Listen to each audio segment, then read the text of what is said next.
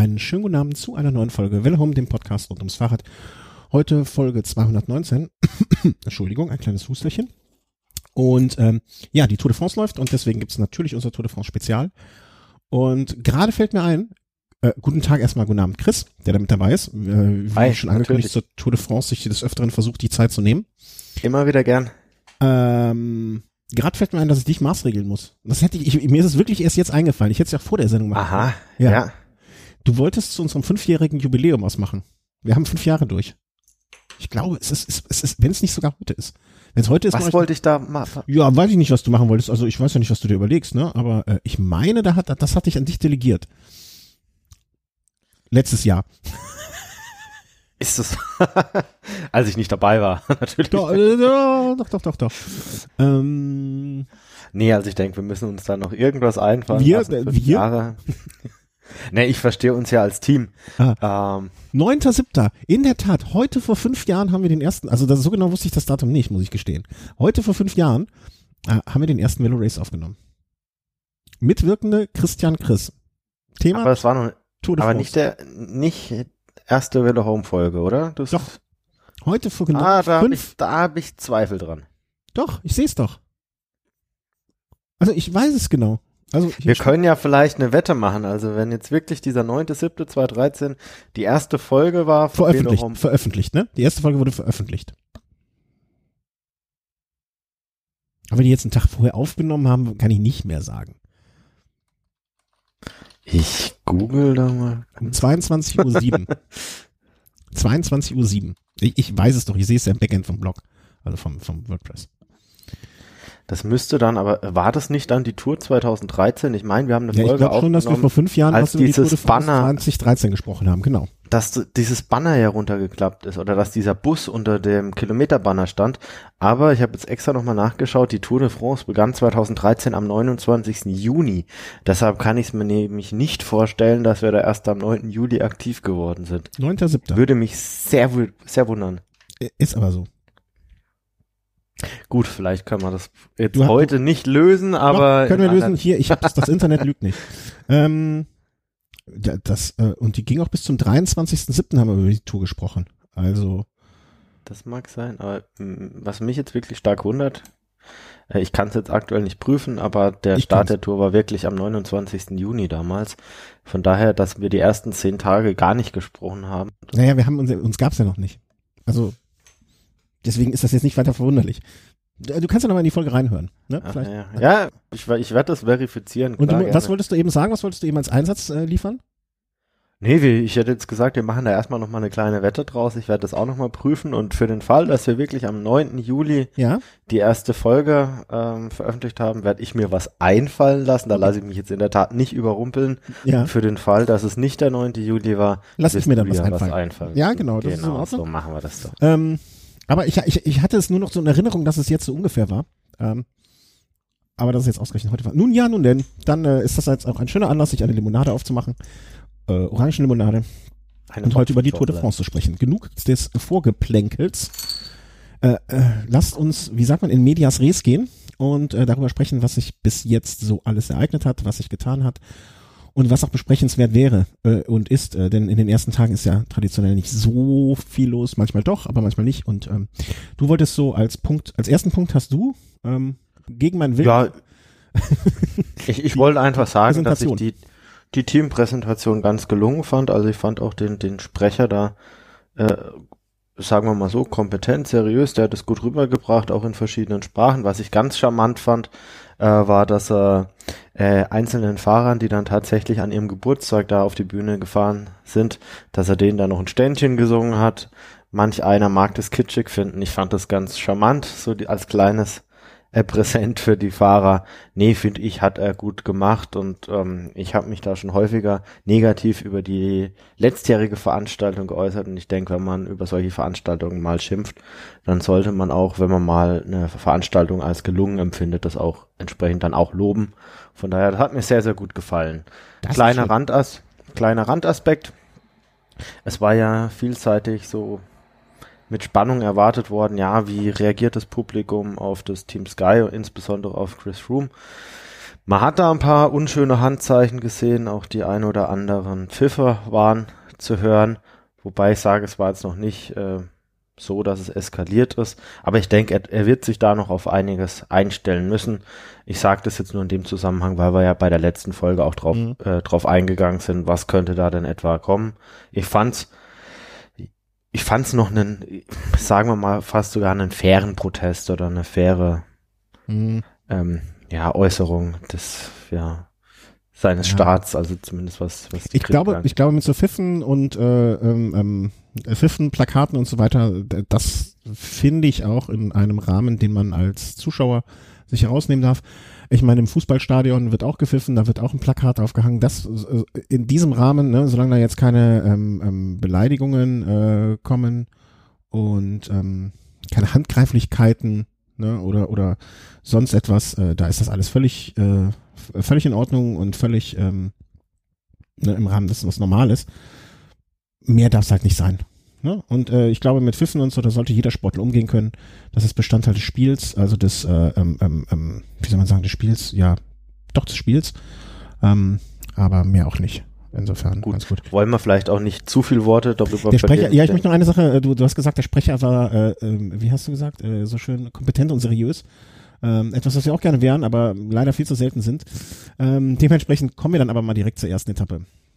Genau, also man erwartet äh, bei so einer ersten Etappe, oftmals ist es ja so, dass es dann eine Bergwertung auch mitten äh, in der Etappe gibt. Man erwartet da so eine kleine Ausreißergruppe, die sich jetzt äh, überwiegend nur deshalb zusammensetzt, weil jeder so ein bisschen die Hoffnung hat, mit einem Bergpunkt, den man dann ergattern kann auf so einer vierten Kategorie Bergwertung, dass man dann einfach am Ende des Tages da äh, auf dem Podium steht, äh, das Bergtrikot sich überstreift und da einfach dann auch am nächsten Tag so eine gewisse Aufmerksamkeit erfährt. So war es auch diesmal, da haben sich drei kleine Teams äh, ja abgesetzt, ein Fahrer von Direct Energie, äh, Jérôme Cousin, dann Joan Offrido und dann war es noch Kevin Ledanois, der bereits vor einigen Jahren U23 Weltmeister war, also eine Gruppe, die man vom Namen her schon kennen konnte. Jeder von den dreien hat schon seine gewissen Erfolge, aber es war so eine typische Gruppe. Es war der erste Angriff des Tages, alle drei gleich vorne weg. Hinten wurde nicht ordentlich nachgefahren, war auch nicht zu erwarten. Jeder war froh, dass es dann ein Stück weit ruhiger wurde. Es kam zum Sprint. Kevin Ledanois hat sich durchgesetzt und damit war so ein Stück weit die, die Spannung des Tages, was die Ausreißer, die Ausreißer betrifft, genau. fast äh, eigentlich im, im, Prinzip schon durch. Vielleicht kleine äh, Randnotiz. Ich persönlich habe mich gefreut, dass Jérôme Cousin äh, nicht äh, das Bergtrikot erobert hat, weil er auf äh, einer der Etappen von Paris-Nizza dieses Jahr äh, Nils Pollitt, möchte ich fast sagen, so ein Tagessieg Ach, der war das geklaut hat. Also der hat sich da auf den letzten Kilometern einfach ans Hinterrad von Pollitt äh, ans Hinterrad gesetzt, hat sich ziehen lassen bis ins Ziel, hat Pollitt zu verstehen gegeben, er könne nicht mehr, hat ihn dann später abgehängt. Sehr, sehr unschön. manch, manch einer mag es als clever bezeichnen. Ich fand es ein Stück weit, muss ich fast sagen, unfair. Äh, er hat das gleiche Spiel wieder versucht, äh, nur diesmal war es nicht erfolgsversprechend, von daher hat's mich an der Stelle gefreut. Sowas kann, man halt, sowas kann man halt nur einmal machen ne? und da muss man sich überlegen, wenn man es einsetzt. Und das war dann an der falschen Stelle eingesetzt. Ja. Genau. Und was sicherlich jeder von uns dann erwartet hätte, wäre dann so eine Sprintankunft gewesen. Es gab ja, und das hatten wir in der letzten Sendung ja auch schon diskutiert, es gibt ja wahnsinnig viele Sprinter, die wir etwa auf dem gleichen Niveau sehen. Mhm. So, vielleicht so zehn Stück, die alle bei entsprechender Rennsituation oder Ausgangslage dann auch mal vielleicht gewinnen können.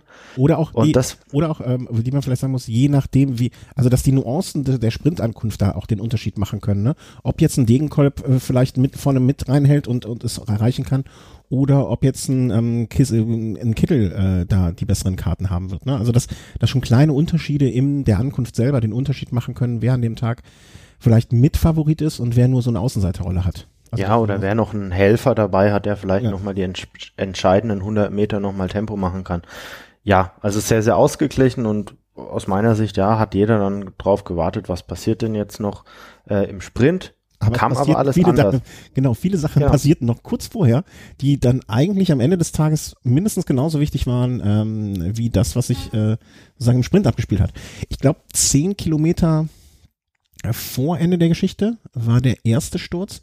Und ich muss gestehen, ich, ich weiß schon gar nicht mehr, wer da alles irgendwann irgendwie gestürzt ist. Ich habe irgendwann den Überblick auch verloren. Also äh, auf jeden Fall mit dabei war, ähm, glaube ich, Richie Port ist gestürzt. Dann, wie heißt er, der, äh, der kleine Kolumbianer? Adam Yates. Äh, Yates. Adam Yates ist gestürzt. Äh, Bernal hat's erwischt. Bernal, genau, den meinte ich. Ähm, den ich, möchte ich an dieser Stelle direkt erwähnen, den ich später irgendwie in der Nachführarbeit oder als er wieder ans Feld fahren, äh, gefahren ist, irgendwie sehr beeindruckend fand. Also da fand ich ihn sehr stark. Wie er da alleine ohne irgendwen äh, einfach Vollgas ge gegeben hat, fand ich pff, Hut ab. Sehr also, hat mir sehr gut gefallen. Ja, also was man vielleicht auch sagen muss, ist ein Sturz, der jetzt nicht vorne im Feld passiert ist, sondern eher weiter hinten, hat dann auch ein paar Fahrer getroffen, die vielleicht für sich bewusst die, äh, die Entscheidung für sich getroffen haben, dass sie sich eher hinten positionieren im Feld. Dazu hat einfach Adam Yates gehört. Wäre der Kerl weiter vorne gefahren, wäre ihm nichts passiert, aber den ganzen Tag über äh, hinten im Feld und das war dann im Prinzip dann auch die Quittung. Er ist dann äh, mit, mit, mit gefühlt mit dem ganzen Team dann hinten Ja, Richie Ähm, Port, Adam, das war so eine Gruppe, ne? Ähm, äh, Port, Yates, Roland, Pierre Roland, äh, wer war da noch bei? Chris Froome dann später ist auch mit dieser Gruppe, um da vielleicht vorwegzugreifen, äh, mit ins Ziel gekommen. Ähm, das, das war ja dann so äh, die, die Gruppe der geschlagenen Favoriten. Mm, Chris Froome, vielleicht das auch direkt aufgegriffen. Ähm, der, der wurde mal von Rick Zabel mal weggecheckt. das war, das war. Richtig, richtig. Also es ging, Da war äh, dann Sit- halt- Situation war ein bisschen so, ne, alle wollten nach vorne, vielleicht auch durch diese Geschichte, ähm, ich glaube, das war bei Kilometer vier, fünf, so ungefähr vom Ziel. Mm, oder sieben? Naja, auf jeden Fall nach, bisschen weiter. Nach diesem, nach dem ersten Sturz bei Kilometer 10 und dann ähm, der drei Kilometer Linie auf jeden Fall, ab der ja das äh, komplette Feld äh, in einer Zeit, wenn man zusammen ist, gewertet wird. Ähm, alle waren vielleicht auch durch diesen Sturz ein bisschen nervös und dachten sich, oh, oh, oh, wir müssen nach vorne, wir müssen nach vorne. Und dann irgendwann wurde die Straße zu eng und äh, Rick Zabel, ne, ein Zabel, äh, wo ein Zabel ist, da ist nicht viel Platz für andere, hat dann einfach mal kurz den Ellenbogen ausgefahren, wahrscheinlich auch gar nicht wissend, wer da kommt und ist ja auch egal, ne? Also warum soll man Respekt vor davor haben? Und hat äh, Chris Room weggecheckt. und man hat das auch im ersten Moment gar nicht gesehen. Und ich habe auch gehört von Leuten, ähm, äh, man hat es auch im, äh, später dann erst gesehen, okay, Chris Room hat irgendwie das Trikot dreckig. Und dann hat man erst erkannt, dass er gestürzt ist. Und in der Zeitlupe später, fand ich jedenfalls, hat man auch erst wirklich so mitgekriegt, wie knapp das war, weil das hätte auch wirklich sehr, sehr böse ausgehen können. Hast du es gesehen? Ja, gut. Mit diesem, ich habe es schon gesehen. Ich muss sagen, ähm, das weggecheckt, das hört sich jetzt böse an, als es jetzt tatsächlich gelaufen ist. Ich meine, da Mhm, gab es eine ja. Welle von links und letzten Endes schaut jeder, dass er noch irgendwie auf der Straße bleibt und Chris Room hat dann doch noch vehementer als andere Fahrer in der Umgebung versucht, äh, da Plätze gut zu machen. Und wenn er in eine Lücke geht, muss er damit rechnen, dass vielleicht die Lücke, die aktuell noch da ist, vielleicht zwei Sekunden später ja, nicht ja, mehr also da ist das, und- okay, wenn das negativ klang, das meinte ich gar nicht so. Also äh, Zitat eines äh, Profis, der, der, der auch mal in die Top Ten einer Grand Tour gefahren ist, äh, der oder ich. Ne? Und Rick Zabel denkt sich dann auch, entweder ich stürze jetzt oder der stürzt und dann lieber er, ohne zu wissen, ob wer da kommt. Und aber was ich meinte eben noch, diese, da war so ein weißer Poller am Straßenrand und da ist Chris Froome ja wirklich, ich will nicht sagen um Haaresbreite, aber da fehlt, hätte er da nicht gefehlt. Und wenn er da vorgedonnert wäre, das muss man sich einfach mal vor Augen mal führen, dann wäre die Tour für ihn vorbei gewesen. Da bin ich felsenfest von überzeugt. also, Also das, weißt gut, du- so genau habe ich es nicht mehr in Erinnerung. Doch, Ich doch, meine, da es wären auch so Banden gewesen, aber Genau, da war so ein weißer Poller und ich wette mit dir, wenn er da vorgefahren, also der hätte nur maximal 30, 40 Zentimeter weiter links fahren müssen. Ähm, also zum Glück hat er den Check gekriegt und ist weit genug weggegangen, äh, sonst wäre er da vorgefahren und dann wäre die Tour, da würde ich sehr viel drauf wetten, äh, für ihn beendet gewesen. Weil das war ein Ding, das war bestimmt so 15 Zentimeter, 15, 20 Zentimeter hoch, unten äh, mit einem Umkreis von vielleicht 80 Zentimetern, der wäre kopfüber über den Lenker geflogen. Also ohne Frage. Da Also- muss er natürlich einem Rick Zabel dankbar sein, dass der so früh erkannt hat, oh, jetzt Ja. wird's gefährlich für den Chris. da, Ja, schiebe ich den lieber mal ein Stückchen weiter zur Seite. genau, Bup, ja. pass auf auf dich. ja, genau. Nee, Ja. aber man mu muss schon sagen, also klar, viele, viele Stürze hinten raus. Äh, Chris Froome dann in der Gruppe hinten. Ähm, der einzige Fahrer von, von Sky, der dann letzten Endes auch vorne noch dabei blieb, war Garen Thomas, der sich ja auch äh, Hoffnung macht, äh, vielleicht je nach Rennverlauf die Kapitänsrolle übernehmen zu können. Von daher schon sehr, sehr viel Spannung auch innerhalb der Teams. Also ein Quintana hat es später dann noch erwischt. Wir haben die Dreierspitze von Movistar angesprochen. Quintana Vielleicht sogar noch mit dem größten Pech von allen. Dreieinhalb Kilometer vor Schluss Einspruch. mit dem äh, ja. Defekt. Aber ähm, ich habe jetzt mehrfach auch schon den Kommentar und äh, ge gehört und gelesen, Pech, klar, einen, Pla einen Platten da zu haben, ist Pech, genauso wie Kittel äh, ja auch zum anderen am nächsten Tag einen Platten, obwohl da war es auch ein bisschen. Aber hätte der nicht die 500 Meter noch rollen können? Nein, also äh, Nein, bist du sicher? das, was ich, das, na, ich, ich Okay. bin nicht Wie auf dem sicher- Fahrrad gesessen. Wenn ich auf dem Fahrrad gesessen wäre, wäre das Fahrrad vorher kaputt. Aber ähm, man hat wohl gelesen, da hätte da wirklich einen Schlag auf beide Reifen bekommen. Da wäre es, hätte sich nicht nur um Platten gehandelt, sondern das wäre kaputt gewesen. Also Mhm. äh, es, es wäre, wenn er weitergefahren wäre, gefährlich geworden. Also das habe ich jetzt gelesen. Ich weiß nicht, wie weit das jetzt stimmt. Klar, man kann sagen, gut, 500 Meter, die bekommt man auch mal mit zwei Platten, je nachdem, Mhm. noch hin, dass man sich zumindest da reinmogelt. Aber was man gehört hat, war es jetzt einfach nicht möglich. Gut, kann ich jetzt nicht beurteilen. Mhm. Möglicherweise ist es so, vielleicht ist es auch eine Schutzbehauptung. Kann genauso gut sein. Kommen wir vielleicht am, Ende, am Ende der ganzen Geschichte, äh, wenn wir äh, nach der neunten Etappe sind, äh, also nach der letzten Etappe von heute, bei der Einordnung, wie es um die Prof, äh, wie es um die Fest steht. Weil, ja, da kommen wir später nochmal zu. Also, äh, Also er, er definitiv- hat definitiv Pef, d- Pech, mit, mit, mit das meiste Pech gehabt, 500 Meter vor, die, vor dieser sicheren Zone. Dann hat er natürlich leider auch das Pech gehabt, dass die Fahrer, die ihm eigentlich hätten helfen sollen, durch den vorherigen Sturz hinten waren. Das heißt, ähm, der, also Team Movistar hat anscheinend so eine direkte Zuordnung, welcher Helfer welchem Kapitän sein Rad gibt. Vielleicht auch ab in Abhängigkeit von der Körpergröße, ähm, dass man da schnell ja, für Hilfe sorgt. Die Fahrer waren dann leider hinten. Das Ganze hat sehr, sehr lange gedauert. und Äh, der dann- neutrale Teamwagen konnte ihm wohl auch nicht äh, so helfen, wie man äh, sich, wie es normal wäre, weil irgendwie noch ein anderes Problem da auch war. Das kann man Genau. auch noch dazu- Ende vom Lied. Nochmal eine halbe Minute hinter der Froome-Gruppe. Also viele einzelne Grüppchen. Vorne etwa ein 60-Mann-Feld. Ich glaube, der, der Sprint auf der Etappe, auch wenn es ums gelbe Trikot ging, war jetzt fast sogar, äh, was die Nachberichterstattung angeht, so ein bisschen Absolut. hinten angestanden. Klar, am Ende einer der Favoriten, Gaviria, hat das Ding gemacht, auch souverän. Fru äh, Sagan ist vom Hinterrad nicht mehr an ihm vorbeigekommen. Überraschend für mich, also hat, hat die Etappe als Zweiter beendet, Sagan. Äh, überraschend für mich, dass ein Marcel Kittel auf der Etappe dann noch Dritter wurde, der sicherlich den, größt, den größten Endspeed hatte und bei einer besseren Positionierung mal wieder das gelbe Trikot hätte erobern können. Also so stark habe ich jetzt ihn im Vorfeld gar nicht gesehen, was die Ich letzten auch. Ergebnisse angeht. Von daher war ich da positiv überrascht. Gut, auf die weiteren äh, Platzierungen, denke ich, müssen wir gar nicht groß eingehen. Es war Nee. Greipel, Degenkopf, Toni Martin hat auch, Degenkopf Toni Martin hat im. Finale vielleicht auch gefehlt, der ja auch irgendwo hinten mal einmal eingepackt war. Ne, ja, aber ich glaube.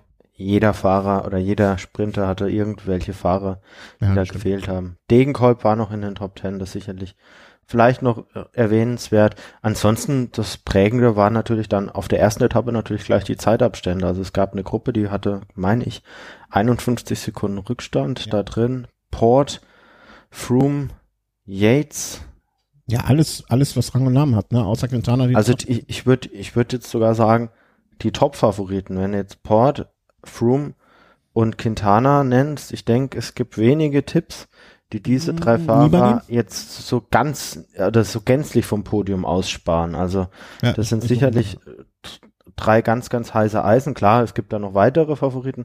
Wenn wir vielleicht mal auf die Fahrer eingehen, die es jetzt geschafft haben, da durchzukommen. Tom Dumoulin, sicherlich ein Fahrer, der davon profitiert und dem das auch gut tut, dass jetzt ein Chris Froome oder auch ein Port, die man am Berg doch ein bisschen stärker noch einschätzen kann, dass die nicht vorne mit dabei sind.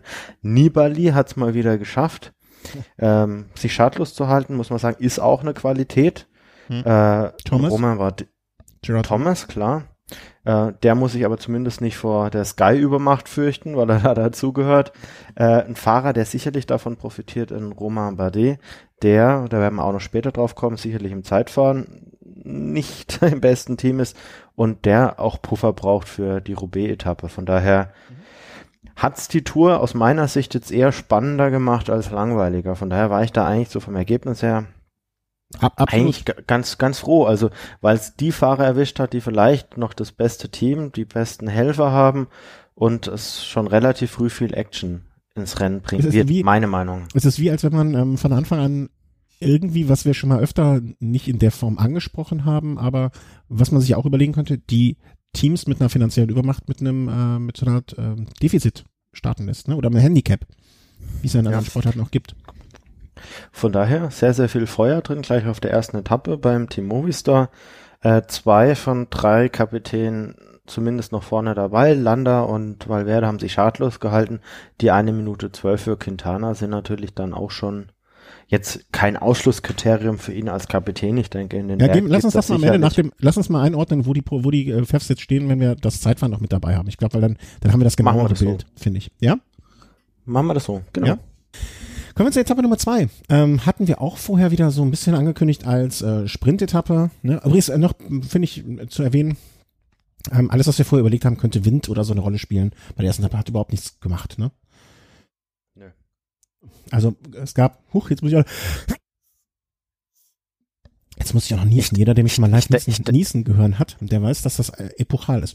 Ähm, Wind also hat nur vielleicht doch, nee, ich muss jetzt vielleicht doch nochmal auf ein anderes Thema eingehen. Es gab einen Fahrer, den es auf der ersten Etappe heftiger erwischt hat als alle anderen Fahrer. Das war der Fahrer Lawson Craddock vom Team Education First, der sich wohl auch ein Schulterblatt gebrochen hat, äh, durchs, im ganzen Gesicht geblutet hat, der es dann aber auch tatsächlich noch ins Ziel geschafft hat. Und ich muss sagen, vor solchen Leuten habe ich einen Wahnsinnsrespekt, vor allem in Zeiten von Neymar und so weiter. Ist der noch weitergefahren dann? Weil ich sehe ihn gar nicht nach äh, in der Liste der ausgeschiedenen Fahrer. Er ist fährt bis hin? heute. Ah, ja. okay. Krass. Mit einer gebrochenen Schulter, mein lieber Scholli. Ja, ähm, hast du recht. Also muss man erwähnen. Kann man. Ich glaube, der hat doch irgendein so Projekt äh, jetzt gemacht, irgendwie 500. Der spendet irgendwas für jeden weiteren Tag, den er noch fahren darf, im Sinne von äh, noch dabei bleiben darf. Jetzt muss ich mir dank des Niesens noch mal kurz die Nase putzen. Das wird ja immer schlimmer hier mit mir. Ähm, fangen wir an, Etappe 2. Ähm, war jetzt die Etappe äh, von, wo haben wir es genau? Wir hatten es sonst auch sonst immer so schön namentlich auch erwähnt. Äh, ich habe es doch notiert. Äh, Etappe Nummer 2 war die Etappe von, aber ich kann es nicht aussprechen, Montlaurent oh Saint-Germain nach La Roche-sur-Jean. Oui? Sur-Jean, glaube ich, aber naja. Du kannst bin jetzt auch kein Fran bin jetzt auch kein Franzose, von daher ist ein Tipp. Okay, ja, zweite Etappe. wie, wieder eine, eine, eine flache Etappe und wie man so aus der ersten Woche bei Flachetappen von der Tour kennt, kleine Spitzengruppe, die man wegfahren lässt. Interessant diesmal, dass sich diese Spitzengruppe sehr, sehr schnell verpulverisiert hat. Also diesmal Bergwertung bereits nach meine 28 Kilometer und jetzt ist es natürlich so, äh, wenn auf der ersten Etappe nur eine Bergwertung der vierten Kategorie ansteht, am zweiten Tag auch nur eine der vierte Kategorie. Und wenn dann nicht der Bergkönig der ersten Etappe dann auch diesen Punkt auf der zweiten Etappe holt, dann am Ende das Gesamtklassementergebnis entscheidet, wer jetzt da im Bergtrikot antritt. Jetzt ist es so, dass wenn natürlich eine Gruppe geht am ersten Tag, die äh, 90 Prozent des Fahrtwegs vorne ist und dann am Ende so platt ist, dass sie noch ein paar Minuten verliert, das mit 28 Kilometern noch recht, sag ich mal, einfach zu bewerkstelligen ist, da dran zu bleiben, sich danach zurückfallen zu lassen und dann zeitgleich mit dem Sieger anzukommen.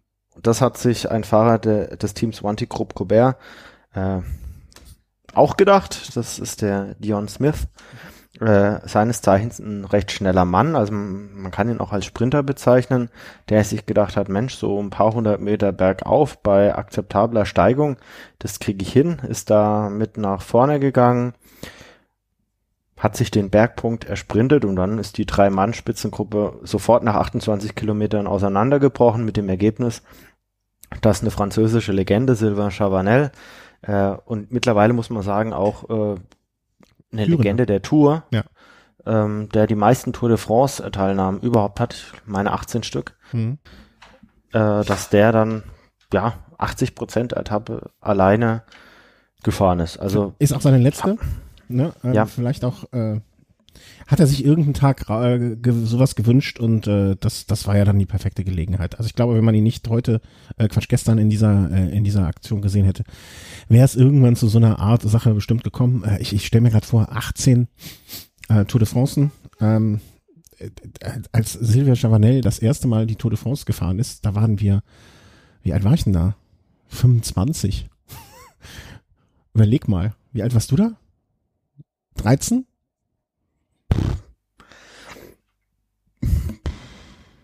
Hallo. Na, nee, nee. Wann war das? 2001?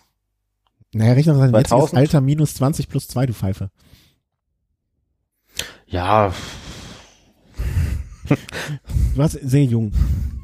Ich war, ich war sehr jung, aber ich, ich würde mich als einen bezeichnen, der die Tour de France Karriere von Silber und Chavanel von Stunde Null an begleitet hat. Von daher, Ja, vielleicht ist das auch was, worauf man irgendwann mal stolz sein wird. Ähm, aber ich, wa, was ich auch fand, was, was ihn auszeichnet, das war dann ein Fahrer, der, obwohl das ganze Unterfangen hoffnungslos war, das Ganze auch in Würde hinter sich gebracht hat. Es hätte Mhm. jetzt genügend Fahrer gegeben, die gesagt hätten, gut, ich habe jetzt noch 170 Kilometer vor mir, ich bin alleine, ich lasse mich da jetzt einholen. Das Feld hätte darauf reagiert, indem es noch langsamer gefahren wäre und wir hätten eine Etappenankunft vielleicht so um 19.30 Uhr gehabt.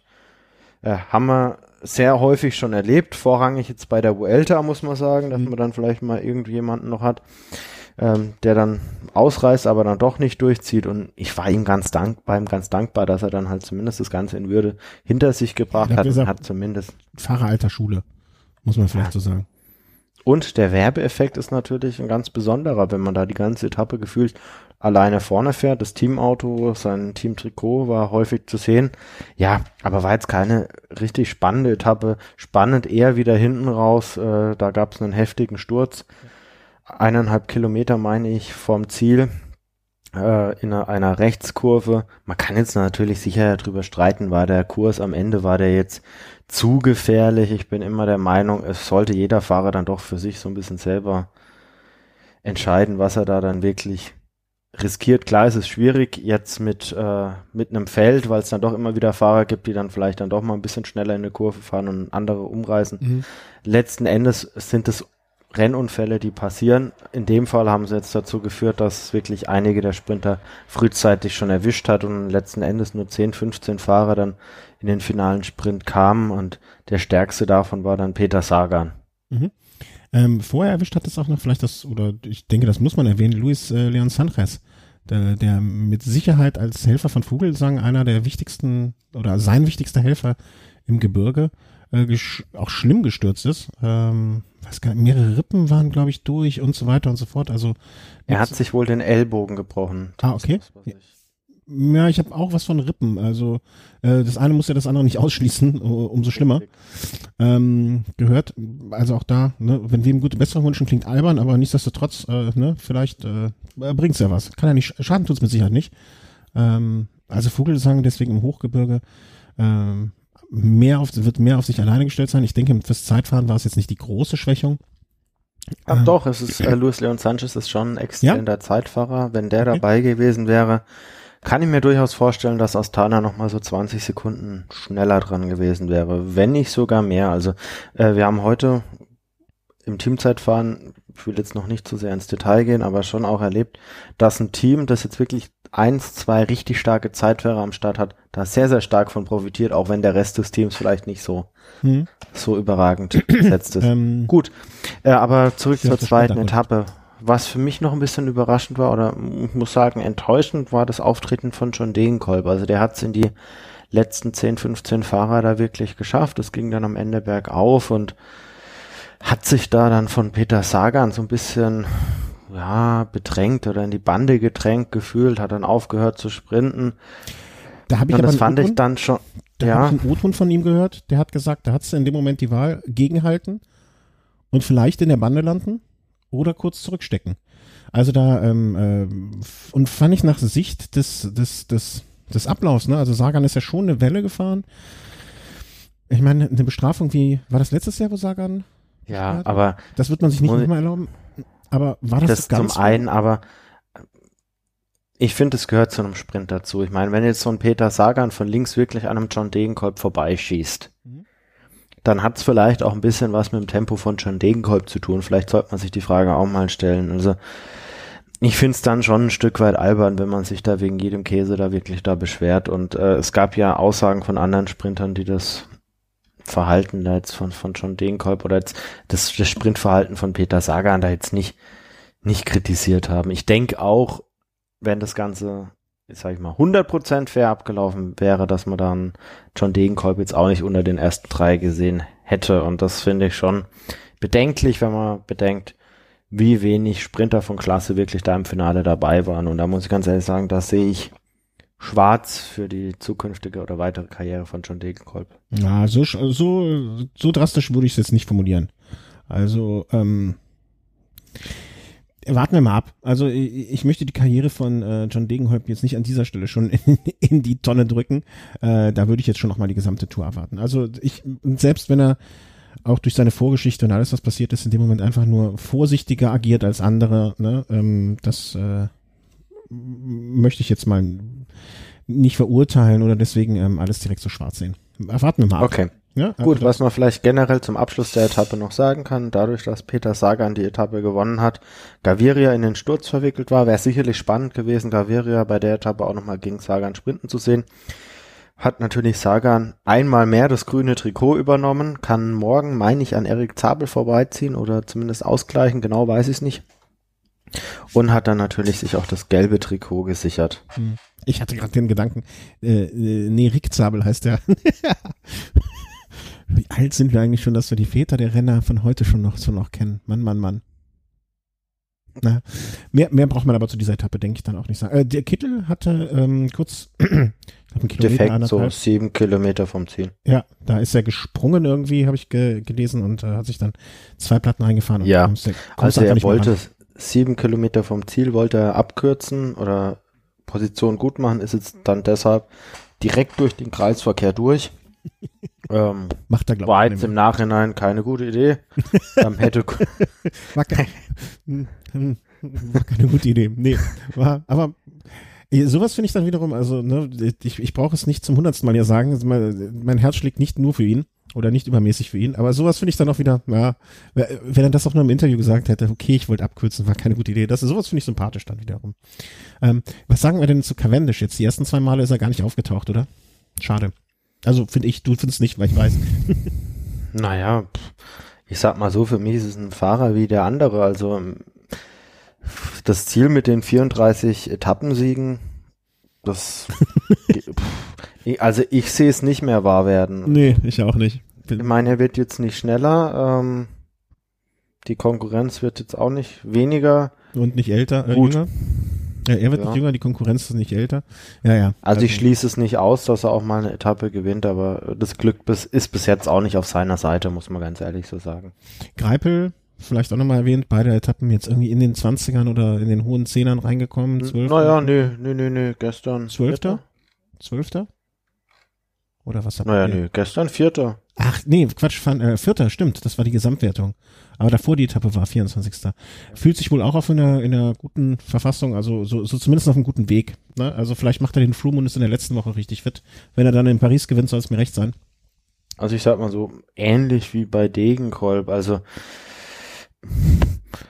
sicherlich noch gut genug, um, um in einem Massensprint da vorne mit reinzufahren, aber da wirklich die Qualität, um da dann auch mal gegen Gaviria, Sagan, Demar, vielleicht auch Cavendish Grüne Wegen und so weiter dann zu gewinnen.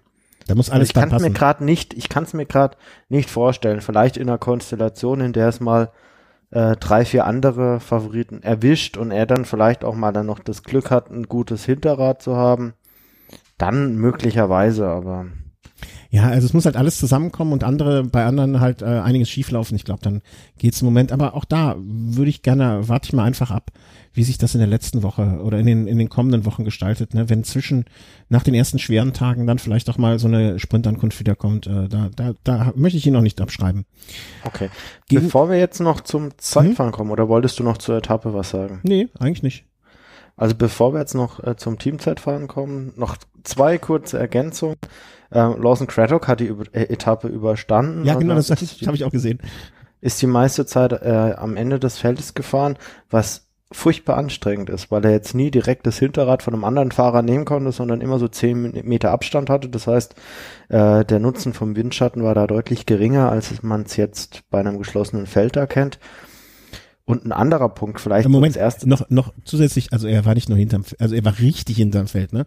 Nicht jetzt irgendwie nur so ein bisschen Abstand, sondern der hatte ja am Ende zwei Minuten auf den vorletzten kassiert, ne? Also der war, der ist alleine gefahren, weite Teile dann wohl, ne? Also na, das meine ich jetzt nicht. Was ich meine ist, er ist auch die ganze Etappe über immer in so einem zehn Meter Abstand gefühlt hinter dem Feld gefahren. Mm, okay. Das kostet unglaublich viel Kraft, wenn man jetzt wirklich nie den direkten Windschatten hat.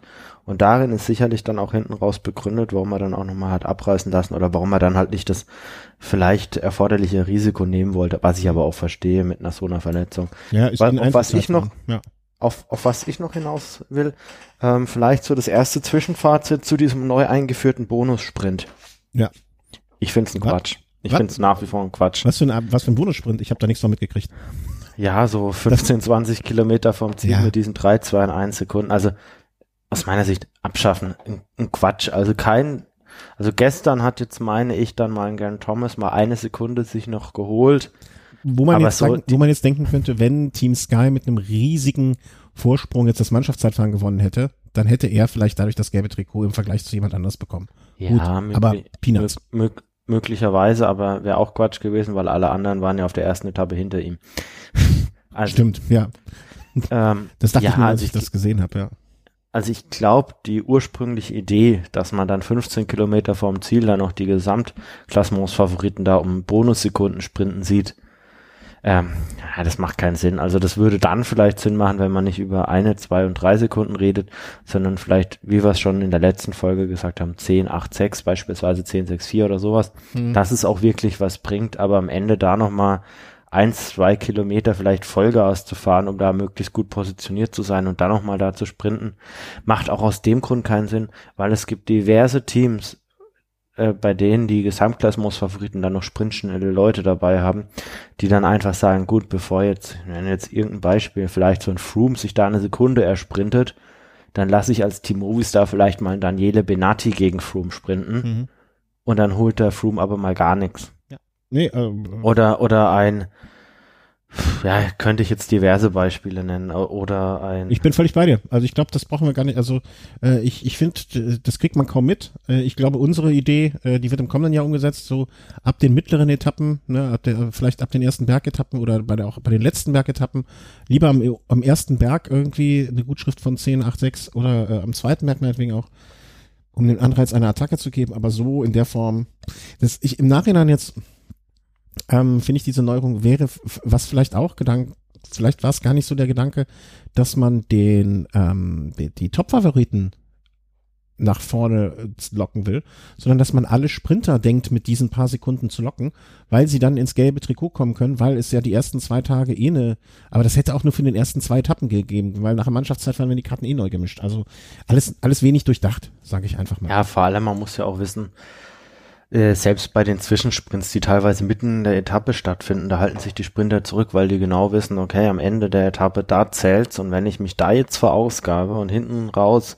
werde ich da nur Achter, habe ich nichts gewonnen. Also, ja, war, war jetzt mal eine Überlegung, war jetzt eine Innovation, aber meine Tendenz geht in die Richtung.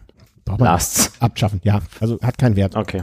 braucht man nicht, also das ist äh, völlig klar.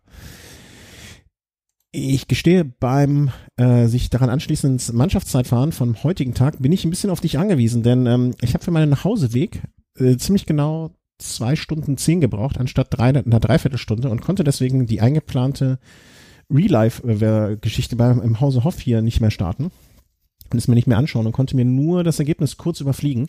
Deswegen äh, bin ich, in, bin ich quasi Zuhörer jetzt, äh, während du mir beschreibst, was alles passiert ist und kann es dann aber vielleicht trotzdem mit das einordnen, vor allem in Bezug auf die Favoriten später. Also, Okay. Favoriten waren ganz klar, ne, also, Also für mich war Team Sky der absolute Top-Favorit, muss man sagen. Gefühlt das halbe Team nationaler Meister im Zeitfahren war für mich das absolut klare Gewinnerteam. Mhm. Gesetzt im Prinzip für mich im Vorfeld. Okay. Ähm, BMC ist dann, die ist jetzt, ne, also wollen wir nicht zu viel verraten, aber wir können, ja, was soll's. Also BMC hat's dann gemacht, sind aber doch auch, ähm, ich meine, Ron Dennis ist nicht dabei, der ja sonst immer da mit einer der Zugmaschinen ist, aber sind jetzt auch nicht die schlechtesten Zeitfahrer. Also, dass die es jetzt am Ende gemacht haben, knapp vor Team Sky natürlich oder zugegebenermaßen, ist jetzt aber auch nicht so überraschend. Die Zeitabstände insgesamt finde ich äh, sehr, sehr wenig sogar. Gering. Was man vielleicht dazu sagen muss, ähm, man darf jetzt nicht das Ganze so verstehen, dass bei einem Teamzeitfahren das beste oder die beste Zusammenstellung von einzelnen guten Zeitfahrern auch dann am Ende das beste Team oder die beste Zeit mit sich bringt. Das sieht man beim Team BMC beispielsweise ganz gut. Beispielsweise Greg van Avermaet ist ein überragender Teamzeitfahrer, äh, der einfach die Qualität besitzt, ähm, mitzufahren, sehr tempofest ist und dann auch mal vorne 15 Sekunden Vollgas an der Spitze zu fahren und sich dann wieder zurückfallen zu lassen. Einfach immer mal wieder äh, beschleunigen zu können und 15 Sekunden Vollgas zu geben. Das sind die Fahrer, die man im Prinzip bei solchen äh, bei solchen Rennen braucht. Damals auch ein Tor Hüschoft. Äh, Eigentlich super, die Klassikerfahrer, ne? die auch schnell beschleunigen können, aus einer 90-Grad-Kurve heraus, dann mal Gas geben und dann hohes Tempo wieder halten können. Das ist eigentlich, ein Klassikerfahrer ja. ist meist auch ein guter Mannschaftszeitfahrer. Ja, also einfach Fahrer, die damit klarkommen, immer mal wieder auch kurz anzutreten, sich dann wieder kurz zu erholen, dann wieder anzutreten und so weiter. Äh, viele Sprinter sind sehr, sehr gute Mannschaftszeitfahrer, muss man sagen, aber natürlich dann auch so Leute wie Greg van Avermaet, die dann eher in die Klassikerfraktion einzuordnen sind. Das generell schon und BMT ist natürlich auch ein Team, das seit Jahren ähm, ja zu dessen Paradedisziplin des Mannschaftszeitfahren zählt. Als ich eingeschaltet habe, äh, heute Nachmittag, muss ich ganz ehrlich sagen, habe ich gedacht, okay, gut, die, die Reihenfolge der, der Teams ist erstmal so ein bisschen sonderbar. Es fängt an mit Mitchell und Scott, danach gleich Team Sky, dann gleich Team Movistar. Und ich habe mir gedacht, okay, gut.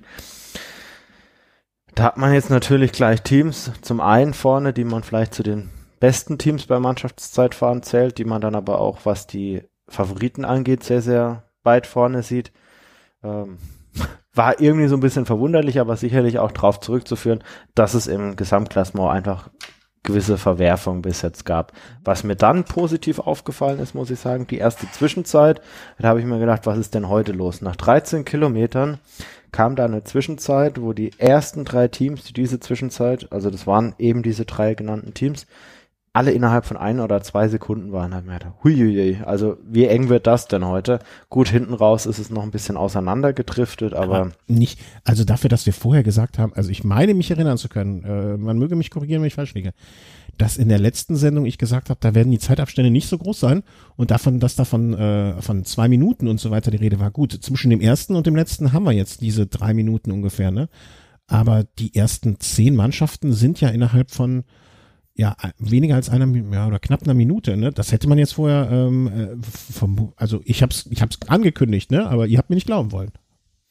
Also ja, also ich hab, ich ja. hab, also ja, ohne jetzt die genauen Inhalte der letzten Sendung nochmal hundertprozentig äh, rekonstruieren zu können, ich bin davon ausgegangen, dass Sky sich deutlich stärker absetzt. Wenn man das Team einfach mal anschaut, Thomas, äh, Garen Thomas, Weltklasse-Zeitfahrer. Gianni Moscon, Weltklasse-Zeitfahrer, schon italienischer Meister gewesen.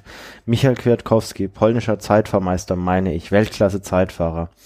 Egan Bernal, und genau da könnte vielleicht so ein bisschen der Knackpunkt liegen. Sehr, sehr starker Fahrer, vor allem in den Bergen.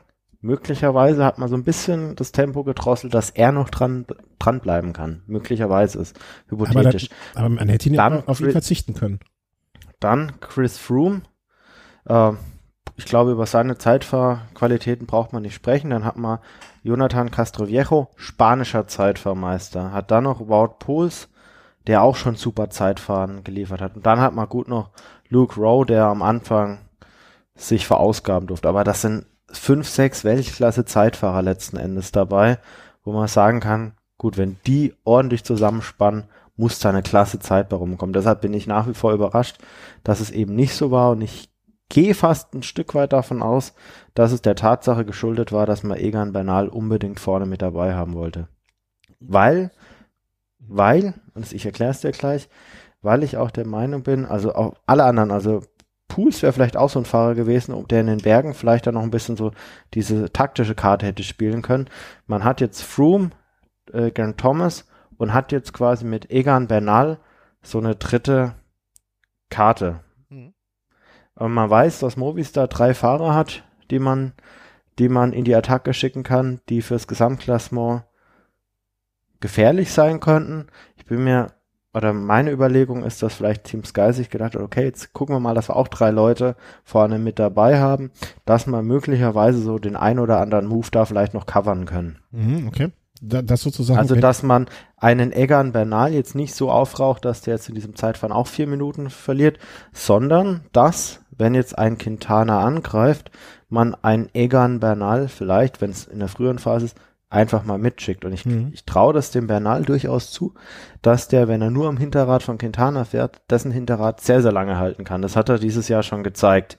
Und Äh, auch und nach dass man damit, damit ein Stück weit nicht in die äh, Situation kommt, wir müssen jetzt unbedingt hinten gleich nachführen und wir gehen da jetzt alle im Chaos unter, sondern dass man auch einfach da einfach eine gewisse taktische Vielfalt sich noch offen hält. Absolut. Also ich glaube, dass äh, die jetzige Situation, ähm, also dass diese drei Fahrer so weit vorne sind, ähm, definitiv den Movies, nee, äh, den, den Sky, dem Team Sky nur in die Karten spielen kann.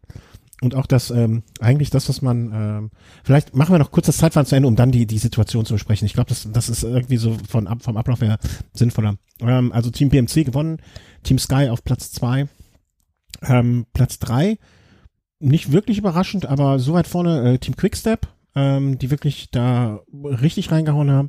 Halt Ich- halt ich voll dagegen. Also ich, Ich hätte Mitte des Rennens hab zumindest ich- weiter vorne gesehen. zur Mitte des Rennens habe ich mir gedacht, okay, Quickstep, die kassieren eine Minute. Die waren gefühlt nach zehn Kilometern mal in der Situation, dass sie nur noch zu viert waren. Haben dann auf zwei Leute sogar noch gewartet. Mhm. Und ähm, das war jetzt wirklich am Ende richtig knapp. Dass die mit sieben Sekunden reinkommen, war für mich ein Wunder. Hätte ich jetzt niemals gedacht. Aber wenn du es vorher, das also wenn du vorher ge gehört hättest, okay, vorher, das, das meinte ich. Vor, vor, vorher ja, im Rennen äh, haben sie sich noch sehr, sehr gut gefangen. Mitchell und Scott, wo du gesagt hast, gut, du hättest die weiter vorne erwartet. Neun Sekunden ist im Prinzip Ja, nichts. ist ja nichts. Und dann muss man natürlich sagen, gut, die haben jetzt auch einen Adam Yates, Mikkel Nieve, eine Situation, die ähnlich ist wie bei Movistar. Die müssen zwei zeitfahrschwache Leute am Ende mit durchschleusen. Das führt dazu, dass sie sämtliche anderen Helfer frühzeitig verrauchen. Ist einfach so. Das war in der Situation mit neun Mann, wenn du dann zwei Schwache hast, noch ein bisschen einfacher, weil du halt noch einen zusätzlichen starken Zeitfahrer einfach mit, mit reinnehmen kannst ins Team. Bei acht Leuten wird es schwieriger, vor allem wenn du weißt, ich muss am Ende auf vier Leute runter.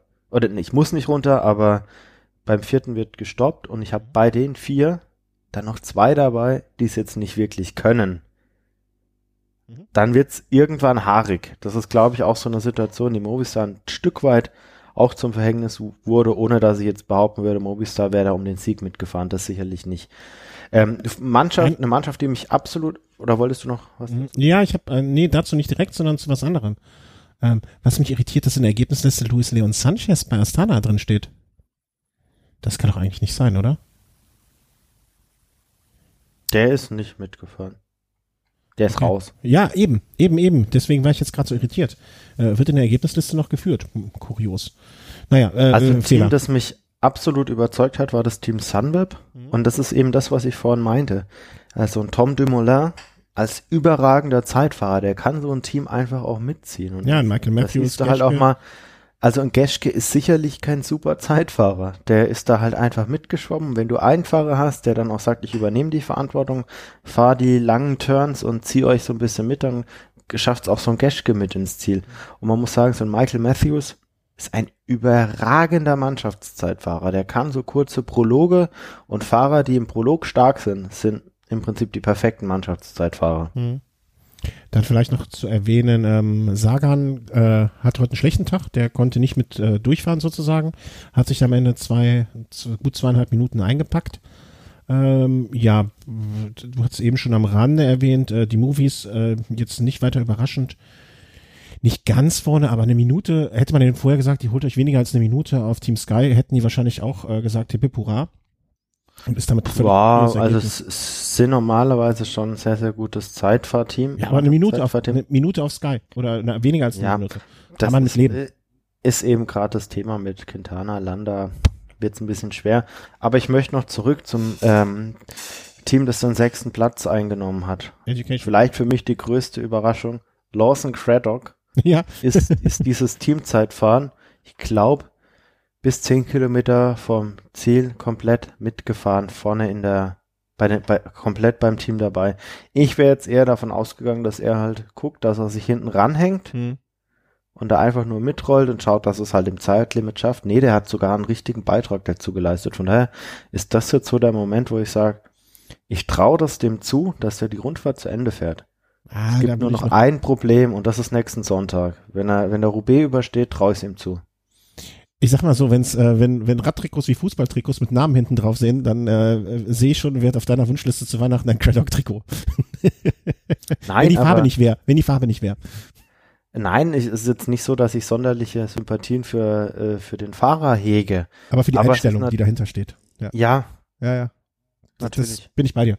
Ich glaube zwar immer noch nicht, dass das durch, durchhalten wird, weil ne, jetzt so die ersten zwei Tage und so, wenn es ins Hochgebirge geht, dann wird das, glaube ich, nochmal eine andere Nummer. Aber äh, ne, der, sein Kämpfergeist und alles, was dazugehört, in Ehren. Ähm, das Hochgebirge kommt ihm sogar eher entgegen. Er ist ein super Bergfahrer. Ähm, ja, Berg, Berg hoch hast du diesen Druck nicht, dass du wirklich jemandem direkt am Hinterrad fahren musst. Ja, und aber möchtest du mit einer gebrochenen Schulter bergab mit 80, 90 darunter kurven? Äh, ich weiß nicht. Also ich ja, gut, er hat natürlich schon noch die Möglichkeit, er fährt berghoch, möglicherweise so im Mittelfeld, einigermaßen weit vorne mit. Äh, berg runter, lässt das ein bisschen langsamer angehen und dann ist er immer noch im Gruppetto. Also gut. Warten wir mal ab. Also das äh, ist eine interessante so Hin Hinterkriegsschauplatz.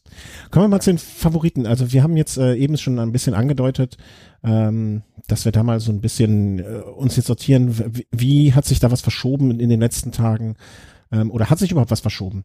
Ist irgendjemand schon komplett raus? Also, um die Geschichte von Quintana aufzugreifen, man munkelt ja schon, dass im Team Movistar gesagt wird, äh, Quintana ist damit als ähm, unser Kapitän äh, ad acta gelegt. Ja, er ist nicht unser Kapitän mehr.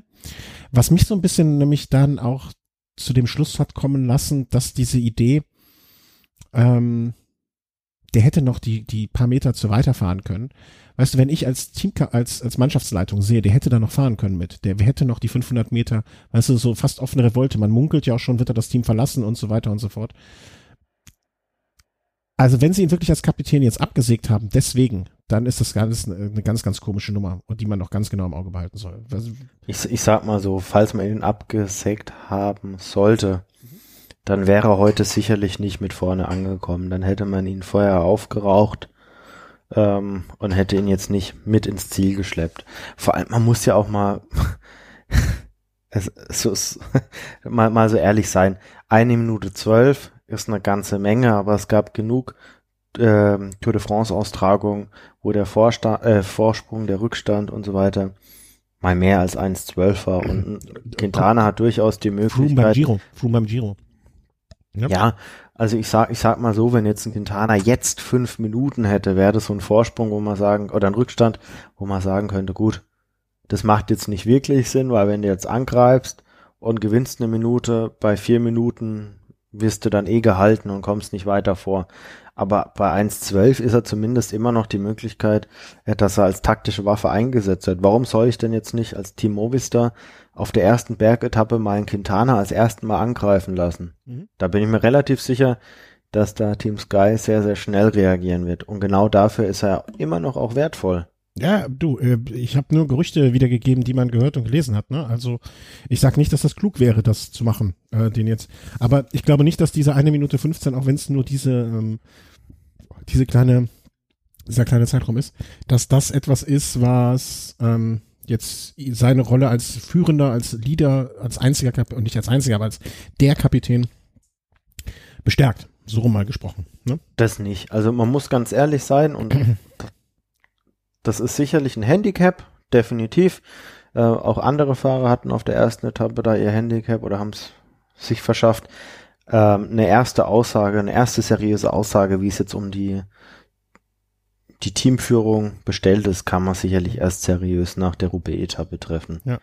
Und das ist eine Etappe, auf der wird für einen Quintana schwer, da wird es für einen Landa schwer, je nach Verlauf auch für einen Valverde schwer und möglicherweise ist all, zum Beispiel. Ja, ja möglicherweise ist all das, gehen. über was wir jetzt gerade sprechen, ist, ist, vielleicht ist das alles dann ad absurdum geführt, mhm. wenn wir diese Roubaix-Etappe hinter uns haben. Von daher muss ich sagen, Garen Thomas, ein Fahrer, der auf dem Kopfsteinpflaster sehr, sehr gut klarkommt, der auch bei dem ein oder anderen Rennen im Frühjahr bereits gut klarkam mit dem Kopfsteinpflaster, da schon gute Ergebnisse erzielt hat in der Vergangenheit. Dass der jetzt an Position 3 ist, für Team Sky nicht die schlechteste Option. Dann auch äh, Dumoulin hat sich jetzt jetzt auch so unauffällig, im besten Sinne unauffällig, ne? Am ersten Tag nichts verloren, am zweiten Tag auch mit vorne reingehalten, am dritten Tag ein gutes Zeitfahren gefahren und zack, bist du von denen, die man vorher als Favorit sieht, schon auf äh, der, der zweite sozusagen, ne? Also ähm, einfach so unterm Radar ein bisschen fliegen, sich nicht zu Schulden kommen lassen und äh, vorsichtig sein, kann auch was bringen, ne? Und äh, Richard generell ja, generell ja viele Fahrer noch einigermaßen im gleichen Bereich. Auch ein Rigoberto Uran bis jetzt noch kaum gesehen, 35 mhm. Sekunden nur Rückstand Mhm. Vogelsang vorne dabei, Porter vor, vorne dabei, Sakarin, Valverde, Landa, Froome. Das liest sich ja aktuell schon fast so, als könnte das einigermaßen Gesamtklassement nach zwei Wochen sein, gefühlt, was man da jetzt so liest an Fahrern. Mhm. Tatsächlich war es jetzt ein Mannschaftszeitfahren und eine sturzgeprägte erste Etappe. Also man muss schon sagen, da aber auch sind schön, schon fast so die richtigen Fahrer weit vorne. Aber auch schön, dass niemand bis jetzt auch ne, nach drei Etappen, das ist als ein Siebtel der Tour. Aber dass nach drei Etappen bis jetzt zumindest keiner, den wir auf der Liste für vorne haben, äh, aussteigen musste, beziehungsweise so gestürzt ist, dass er nicht mehr weiterfahren konnte. Finde ich auch ähm, immer eine Sache, die mich freut. Ähm, vielleicht sollte man dann einfach, Entschuldigung, an dieser Stelle mal dazu übergehen, den Ausblick zu machen auf die nächsten Etappen. Können wir gern machen. Ähm, die also. nächste äh, wollte ich, die nächste Sendung ist äh, geplant für ziemlich genau den Donnerstag. Ähm, deswegen würde ich sagen, machen wir die Etappen Dienstag, Mittwoch, Donnerstag in der Kurzvorschau. Ähm, Genau, ich fange einfach mal an. Morgen ähm, Flachetappe von Labol. Ich hoffe, ich habe es richtig ausgesprochen nach Sarso. Typische Sprintetappe im Prinzip. Also man wird wieder die gleichen Leute vorne haben, die es jetzt in den letzten Tagen, also vorgestern und gestern gab. Hinten raus auf den letzten zwei Kilometern eine Durchschnittssteigung von 1,3 Prozent. Ich glaube, braucht man nicht drüber sprechen. Äh, nix für Kittel. Na Gott. Äh, ähm, ja, werden die üblichen, übrig, üblichen Verdächtigen vorne landen, genau. Spannender wird's dann schon äh, am Mittwoch. Da geht's dann wirklich äh, in eine Etappe rein, die jetzt schon so ein Stück weit so ein Ardennen-Profil hat. Also es gibt viele kleine Steigungen, mal hoch, mal runter. Jetzt zwar noch nicht die ganz langen Dinger, die, die längste Steigung drei Kilometer mit sechs Prozent, aber schon so, dass ich da erwarte, dass jetzt da nicht mehr jeder Sprinter am Ende dabei ist. Wahrscheinlich eher geht's in die Richtung so Craig van Avermaet, ein Sagan wird dabei sein. Äh, vielleicht der eine oder andere Klassiker-Spezialist, der sich bis zum Ende da vorne hält. Möglicherweise auch die erste Etappe für eine Ausreißergruppe. Darauf wollte ich gerade hinaus. Ich kann mir gut vorstellen, dass das am, äh, dass das so eine im Prinzip wie ein Klassiker gefahren wird äh, am, am, am Donnerstag, äh, am Mittwoch. Schon. Möglicherweise. Was man vielleicht noch erwähnen kann, äh, letzter Kilometer Durchschnittssteigerung von, von 4,8 Prozent. Jetzt muss ich schätzen, so die ersten 500 Meter davon wahrscheinlich jetzt eher so 7, 8, die letzten 500 wahrscheinlich dann eher so in die Richtung 2, 3 Prozent. Was ich mir natürlich vorstellen könnte, dass da Quickstep da durchaus auch Chancen sieht, möglicherweise da ins gelbe Trikot zu schlüpfen. Man hat mit mhm. Gilbert Alaphilippe auf Platz 4 und 6 zwei Fahrer, die da mit einem Etappensieg, wenn Greg van Avermaet ohne Bonifikation bleibt, da vorne reinkommen können. Also mhm. ähm, sicherlich eine spannende Etappe, die noch spannendere oder die vielleicht für das Gesamtklassement noch mit den größeren Folgen die haben allerdings dann am Tag drauf. Das ist dann wirklich am Donnerstag und das ist so die erste Etappe, wo ich mir dann auch wirklich mal erwarte, dass die Favoriten fürs Gesamtklassement zumindest mal sich zeigen müssen und mal zeigen müssen, wie ist es um die Form bestellt. Also wir mhm. haben da die Etappe von Brest nach äh, hin zur Mur de Bretagne und das ist eine Etappe oder zumindest die Ankunft, eine, die es in der Vergangenheit schon häufiger mal gab und das sind vor allem so die letzten 20 Kilometer echt spannend. Da geht's dann los, 20 Kilometer, dann geht's mal 100 Höhenmeter hoch, 50 wieder runter, dann die erste Passage der Mur de Bretagne, also diesmal die Besonderheit, zweimal da hoch und zwei Kilometer mit sieben Prozent ist jetzt auch nicht ohne, wenn man bedenkt, dass es da den ersten Kilometer mit neun Prozent hochgeht oder mit fast zehn Prozent, also wirklich nicht zu unterschätzen. Wird das, das schon, wird, wird das schon die Attacke der, der, der, der Fest da geben? Oder wird das jetzt so eine Nummer, wo man, wo, wo, wo vielleicht Movies, die, die wirklich, wie du das Szenario von eben, ähm, dass man Quintana oder Landa oder einen, einen oder wer einen nee. losschickt und dann sagt, mal gucken, nee, nee. wie die anderen reagieren. Nee, nee. Ähm, an, auf der Etappe wird es jetzt noch keinen Angriff aufs Gesamtklassement geben. Wenn ich es jetzt sage, das wird so die erste Etappe werden, bei der man jetzt mal so sieht, wie stark die bestellt oder wie stark oder wie gut es um die Form bestellt ist, dann meine ich damit, das ist eine im Finale recht harte Etappe, davor ist sie recht einfach, aber es wird so ein Stück weit, das erwarte ich, ein kleines Ausscheidungsfahren hinten rausgeben. Also ich erwarte dann mehr oder weniger ganz am Ende so einen kleinen Hügelsprint, vielleicht auch Bergsprint, je nachdem, wie man es bezeichnen will, wo es sicherlich auch noch mal so einen kleinen Mischmasch geben wird. Also dann ist da vielleicht auch mal noch so ein Greg von Avermaet mit dabei. Möglicherweise ein Sagan erwarte ich da jetzt schon wieder nicht mehr mit ganz vorne. Ich gehe da davon aus, dass da vielleicht am Ende noch 20, 30 Mann wirklich da noch mit dabei sind. Geht so ein Stück weit, was die Favoriten angeht, ein bisschen so in die Richtung Mauer von Hui beim Flash Wallon. Mhm. Denke ich mir jetzt mal. Hat nicht Froome auch mal irgendwie bei so einer relativ frühen, frühen Zeitpunkt der Rundfahrt, ich melde mir jetzt ein, vor drei, vier Jahren oder so, auch in Belgien irgendwo, bei sowas auch schon mal attackiert? Oder ist mein Gedächtnis da Weiß ich nicht, also er war mal bei der Mauer von Huy, die wurde auch mal im Rahmen der Tour de France gefahren, mhm. war er mal recht stark. Ja, durchaus möglich. Also ich erwarte jetzt nicht eine, äh, eine Attacke von Froome, weil er da auch sicher weiß, dafür ist der Anstieg wirklich zu kurz, als dass er da durchkommen könnte. Also ich erwarte da eher, dass da Quickstep da ein Feuerwerk zündet. Also das ist eine Etappe, da kann Gilbert vorne mit ankommen, Alaphilippe sowieso. Da mhm. kann auch Bob Dschungels glänzen. Also das ist so die erste Etappe, wo ich denk mal sage, da werden die Favoriten sich vorne zeigen und möglicherweise gibt's auch den einen oder anderen, der da schon die eine oder andere Sekunde verlieren wird. Mhm. Möglicherweise in Quintana, weil der jetzt nicht die absolute Spritzigkeit hat. Mhm. Warten wir mal ab. Es, äh, es bleibt hier, äh, es ist spannend, bleibt spannend und ähm, ich freue mich jedenfalls drauf. Zum einen, das in den nächsten Tagen zu verfolgen und zum anderen ist dann genauso wie heute Abend mit dir zu besprechen. Und äh, dem Thomas dann, glaube ich, am Donnerstag auch wieder. Ne? Wir, wir machen das Gerne. so im Wechsel und äh, wir gucken, wie es passt. Ähm, das hat ja beim Giro so gut geklappt und mit dem festen Gerüst, das wir da äh, uns selber so gegeben haben schon. Ähm, wir gucken einfach. Ne? Also wir, ihr wisst alle, jeder, der uns hört, weiß ja, dass wir es gerne machen, aber auch noch andere Verpflichtungen haben und äh, wir bleiben jetzt erstmal dabei. Äh, meine Hausaufgabe für dich bis zum nächsten Mal. Ähm, bitte mal recherchieren, wann die erste Folge rausgekommen ist und damit auch gleich dann äh, da, dir zu überlegen, was du dafür machst. Gerne. Vielleicht noch eins ja? so, zur heutigen Etappe, vielleicht, das will ich dann doch noch loswerden. Ja. Scheinbar ist Lawson Craddock zum Fahrer des Tages ernannt worden. Finde ich eine sehr, sehr schöne Geste der Jury. Ja, nicht alles ist schlecht dort. Ja. ja, kann man einfach mal so im Raum stehen lassen. Und äh, möchte ich noch darauf hin, zwei Sachen möchte ich noch darauf hinweisen oder ähm, ja, darauf hinweisen klingt gut. Ja, zum einen nochmal, wie immer, möchte ich mich ganz, ganz herzlich bedanken für Spenden, für Bestellungen über unseren Amazon-Link, äh, für Patreon-Unterstützungen, für Überweisungen, für alles, was ihr uns finanziell Gutes tut. Äh, dafür vielen Dank. Ähm, und zum anderen, äh, wenn ihr möchtet, also wenn ihr live dabei sein möchtet, mh, hm, wir posten immer ganz kurz, bevor die Sendung kommt, ähm, einen Link via Twitter und Facebook, äh, wo ihr den Livestream verfolgen könnt.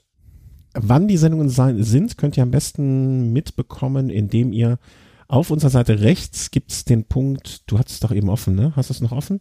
Ähm, gibt's so einen Punkt, äh, so einen Kalender, den könnt ihr abonnieren. Das heißt, äh, das, da steht auch hier abonnieren ne, mit Link und so. Wir haben während der Tour alle Touretappen, da nur ganz kurz, also wirklich nichts beschrieben, sondern einfach nur Name und Distanz und Art der Etappe und unsere Sendungen. Die haben wir da schon äh, größtenteils eingepflegt. Das heißt, ihr wisst im Vorfeld dann schon, wann eine Sendung kommen wird. Wenn ihr das dann verfolgen wollt, dann könnt ihr das am besten den Kalender abonnieren, dann wisst ihr, wann es kommt und kurz vorher dann bei Twitter oder Facebook reinschauen ähm, mit dem Stream oder ihr merkt euch einfach den oder ihr bookmarkt euch den Stream und sagt halt dann zur entsprechenden Zeit online, das geht natürlich auch. Das war das erste. Und das zweite, genau, ähm, wegen der, wie heißt das, Datenschutzgrundverordnungsgedönsbums, ähm, gibt es derzeit bei diesem Stream kein Chat. Also die Chatfunktion wurde dort äh, temporär abgeschalten, was ich grundsätzlich sehr schade finde, aber die Betreiber ähm, werden ihre Gründe haben und da ich die mich in der Thematik nicht so gut auskenne, möchte ich da gar nichts Positives, Negatives oder was auch immer zu sagen. Aber wir überlegen jetzt gerade, ähm, was wir da so als Alternative schnell kurzfristig. Wir haben eine Zeit lang mal zur Organisation der Sendung in Slack benutzt. Äh, vielleicht packe ich einfach den Slack, einen Slack-Channel ähm, dann mit in den Link zu der Folge bei Twitter und Facebook. Wer möchte, kann an diesen Slack-Channel beitreten. Vielleicht ist das eine Lösung. Wir wissen es nicht. Solange wir nichts Besseres haben im Moment, äh, machen wir das jetzt einfach mal. Oder versuchen wir das am Mittwoch beim Velosnack. So, Punkt aus, Komma, Strich. Fertig ist das Tour de France-Gesicht. Einen schönen Abend noch. Tschüss. Ebenfalls. Ciao, ciao.